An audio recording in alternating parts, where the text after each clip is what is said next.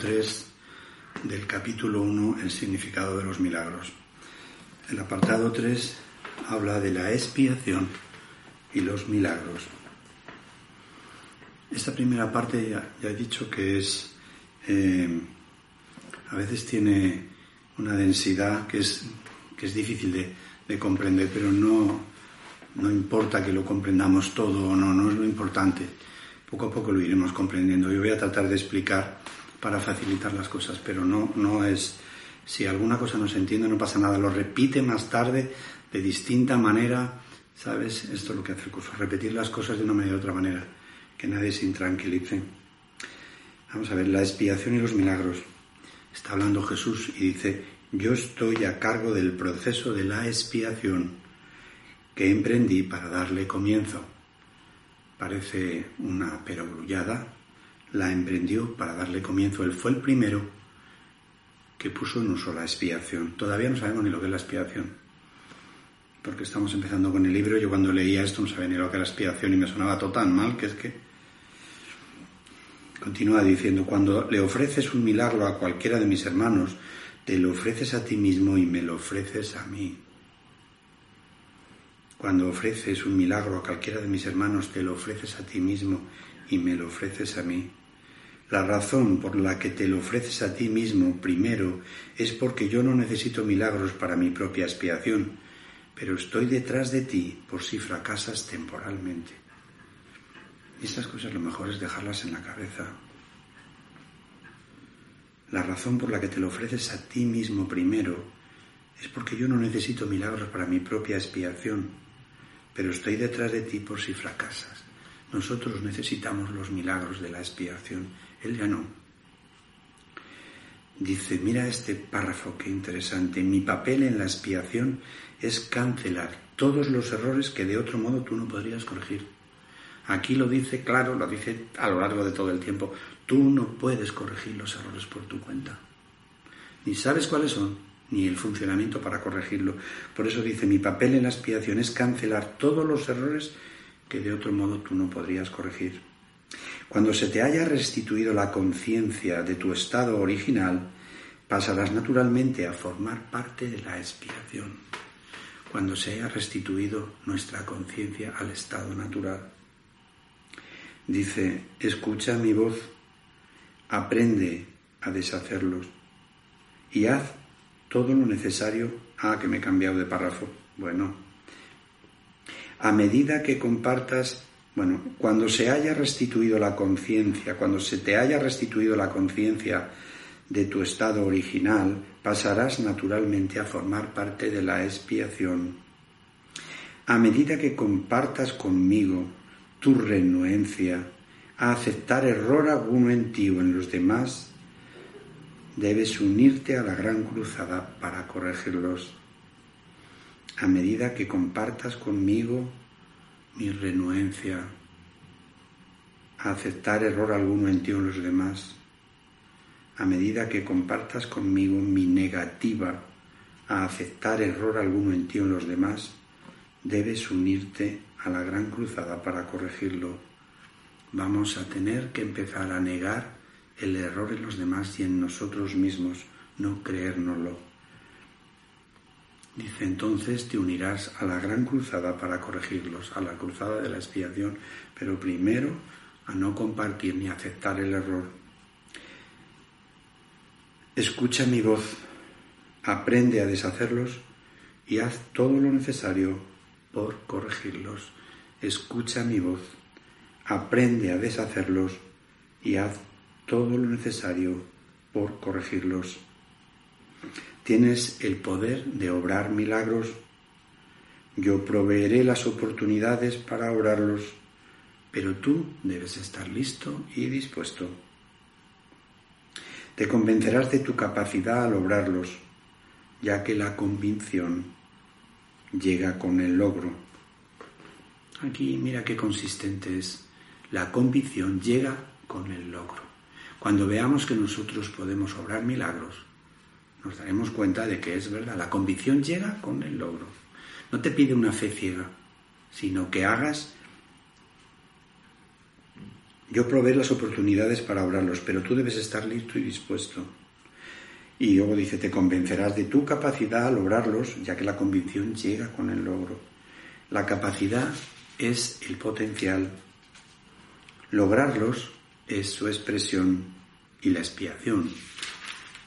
Y la define como la profesión de los hijos de Dios.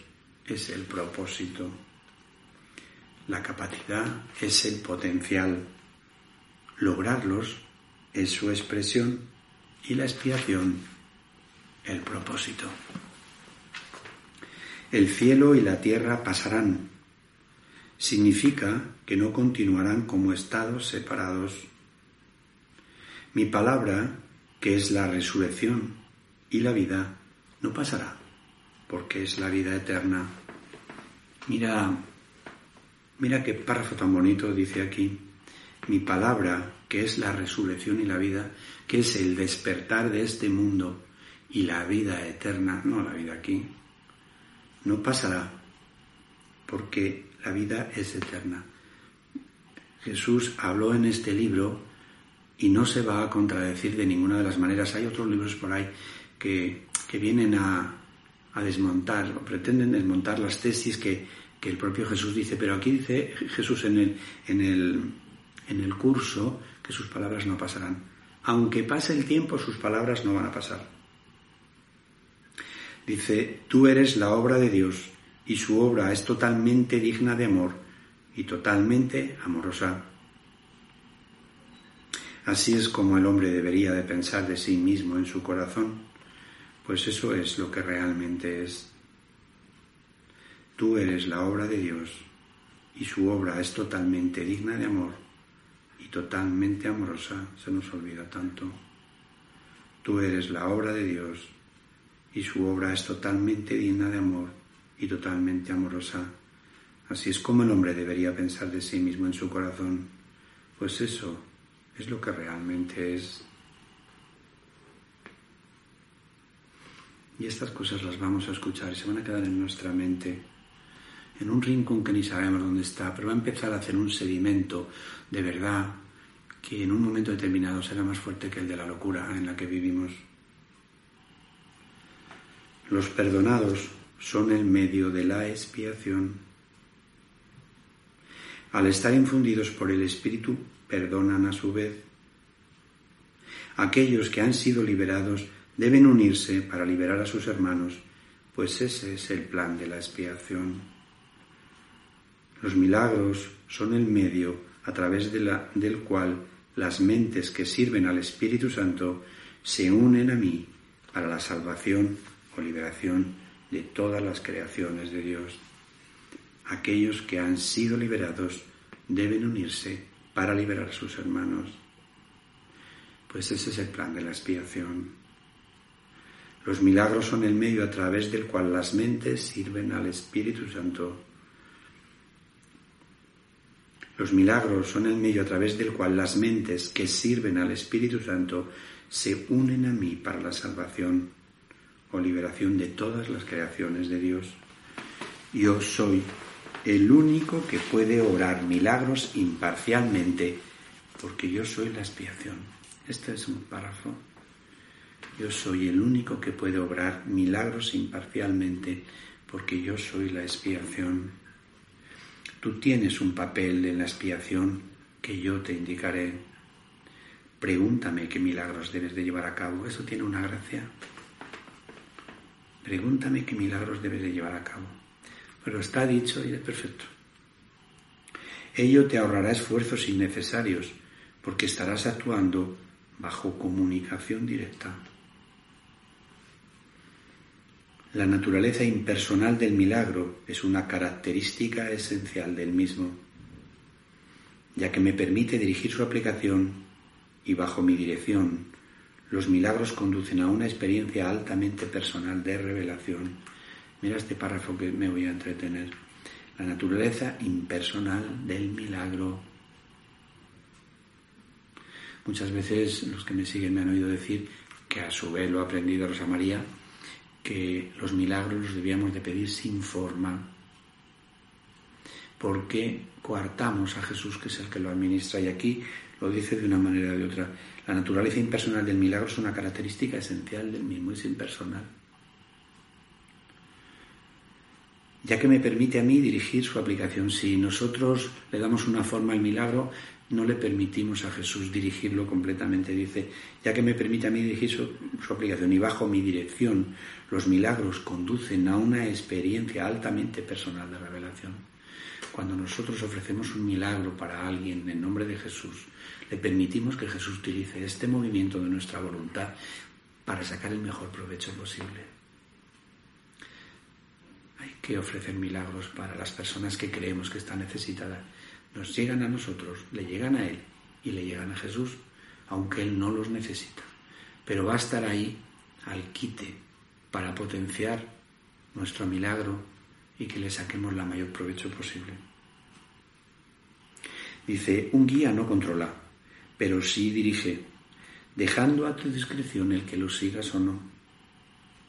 No nos dejes caer en la tentación significa, reconoce tus errores y elige abandonarlos siguiendo mi dirección.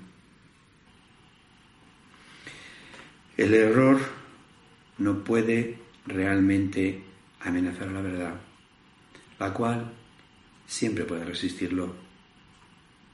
En realidad solo el error es vulnerable.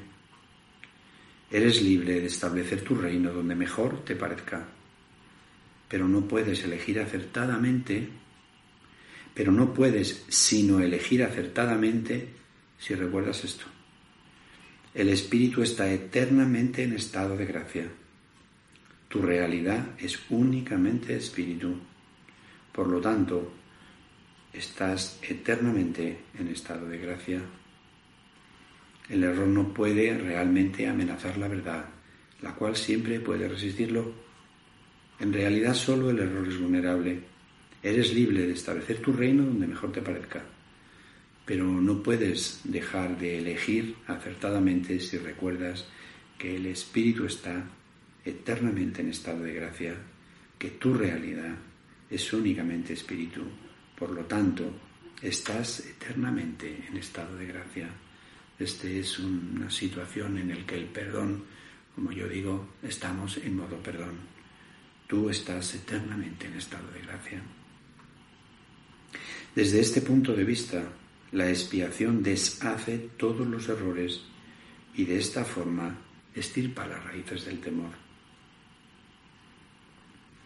Cada vez que experimentas las palabras tranquilizadoras de Dios como una amenaza, es siempre porque estás defendiendo una lealtad mal ubicada o desacertada. Al proyectar esto sobre los demás, los aprisionas pero solo en la medida en que refuerzas los errores que ellos han cometido. Cada vez que experimentas las palabras tranquilizadoras de Dios como una amenaza, es siempre porque estás defendiendo una lealtad mal ubicada o desacertada. Cuando leo las frases del curso me vienen a veces a la cabeza situaciones del propio día o de ayer. Hoy he puesto una píldora en las píldoras que yo pongo, muy fuerte. Yo sabía que cuando la escribía era fuerte y viene un poco a decir esto que estamos viendo aquí. No tienes que amar esta vida. Dice, cada vez que experimentas las palabras tranquilizadoras de Dios como una amenaza, es siempre porque estás defendiendo una lealtad mal ubicada o desacertada. Muchas personas me han dicho que evidentemente decir no tienes que amar esta vida es fuerte. Continúa la, la píldora. No te engañes con las palabras, porque en cuanto que pone amar o amor parece que tenemos que abrir aquello. La vida no hay que amarla ni odiarla, hay que perdonarla. Esas son las palabras tranquilizadoras de Dios.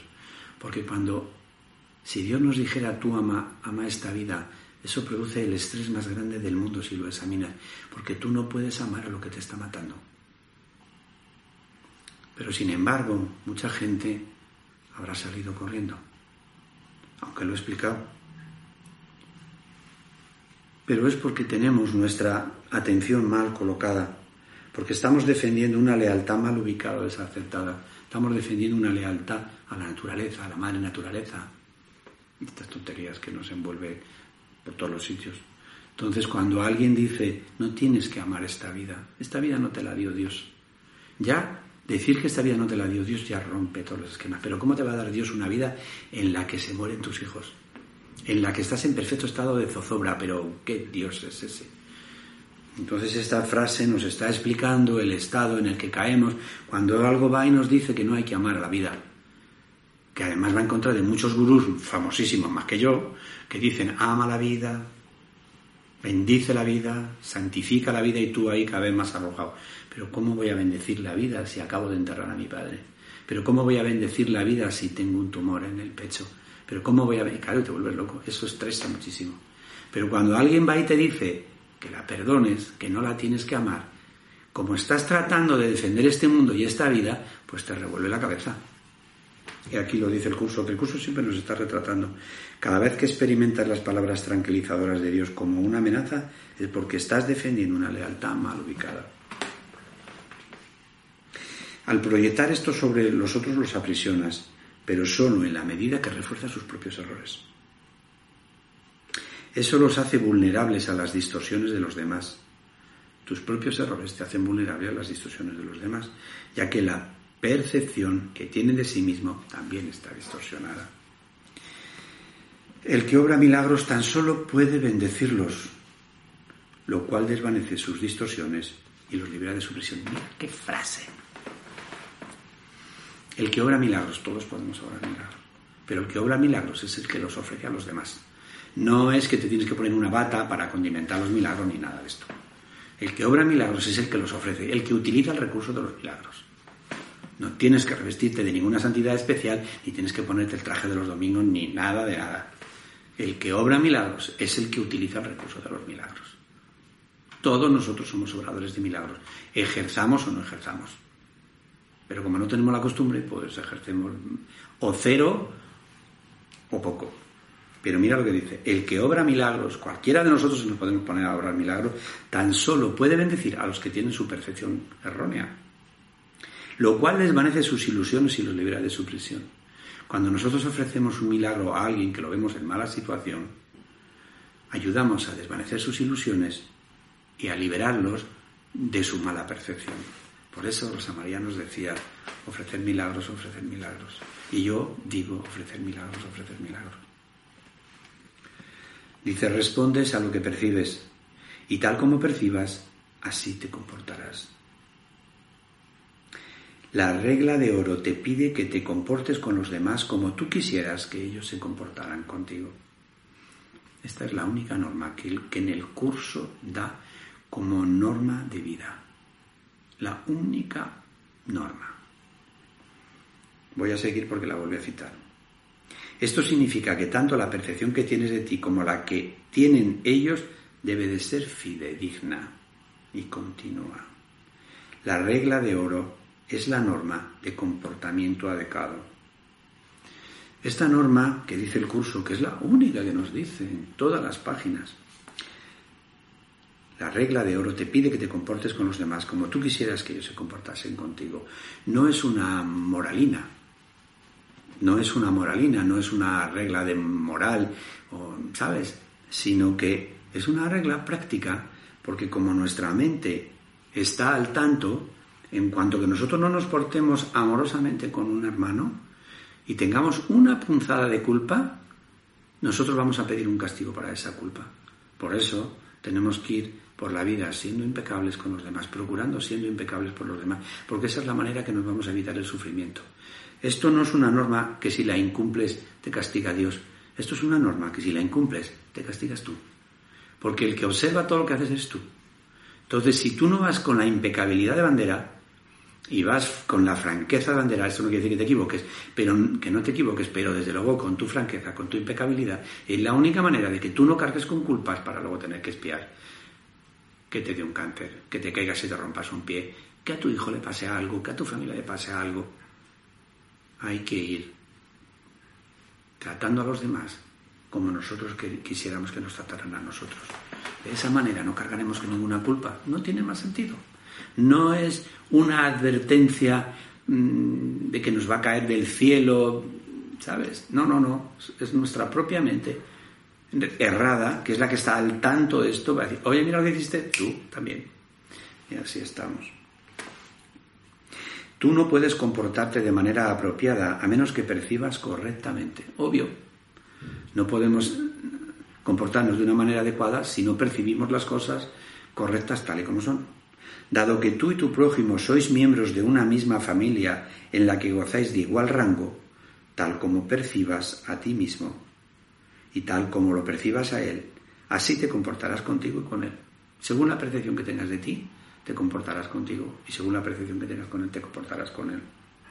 Debes mirar desde la percepción de tu propia santidad a la santidad de los demás. Así es como tenemos que actuar desde nuestra santidad, percibir la santidad de los demás. Estamos empezando con la lectura, incluso no nos vamos a tragar todas las enseñanzas de golpe, pero esto se va a quedar ahí, ya sabéis, como un sedimento.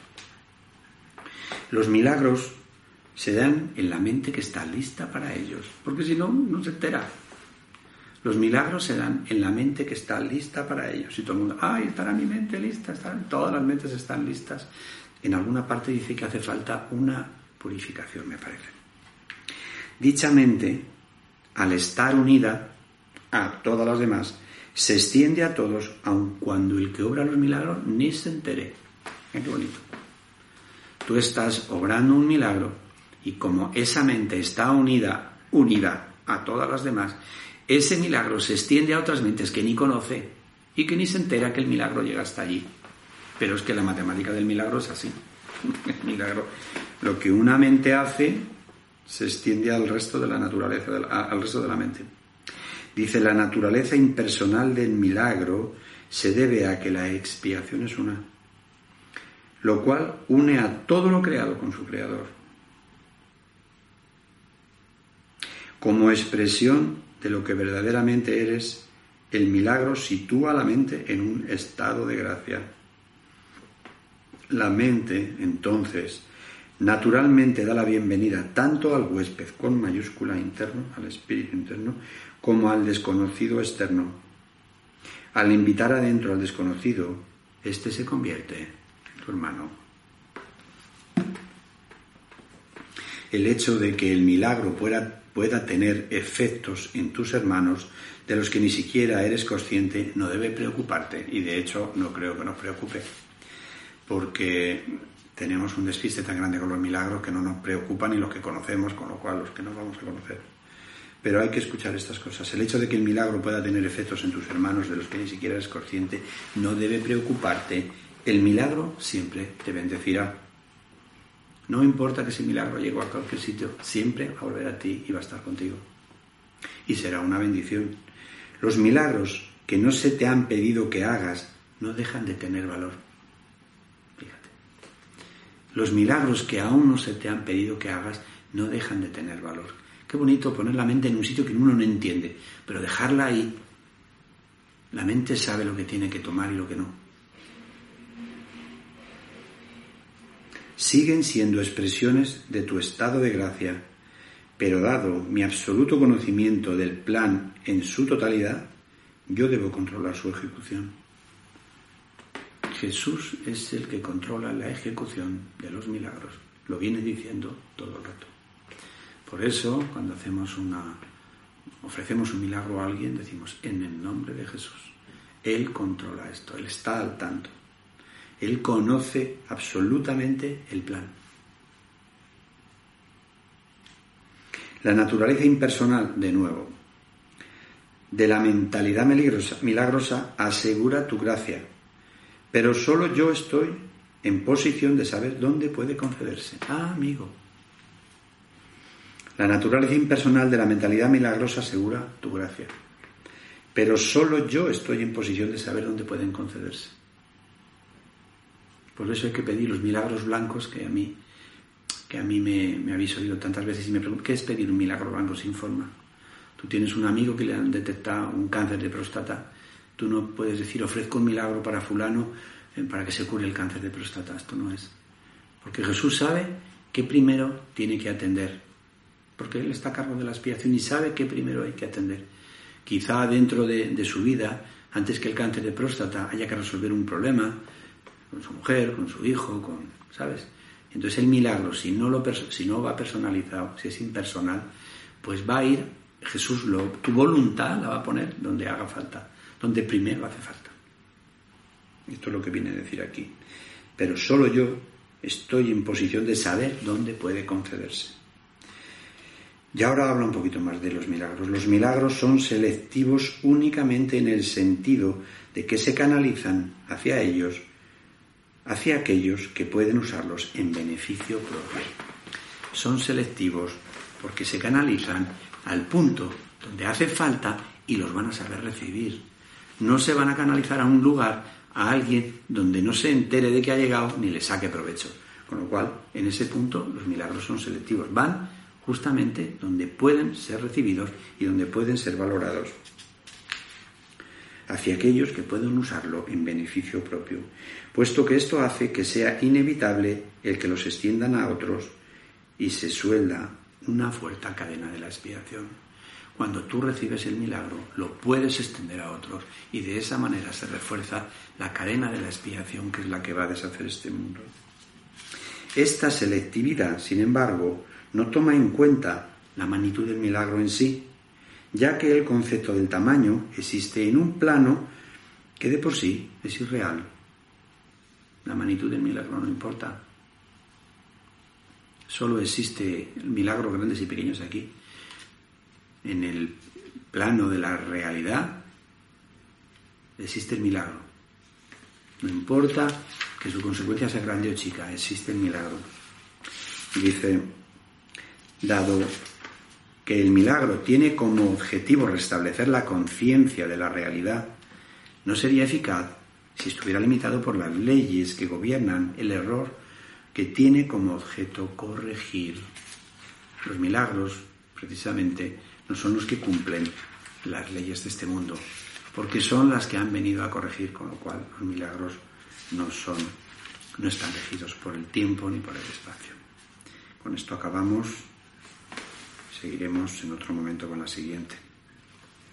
Mientras tanto, que lo rumiéis esto, que lo dejéis ahí, lo entendamos o no, porque esto es los cimientos de una manera nueva de conocer este mundo y de vivir en él. Hasta la próxima, un milagro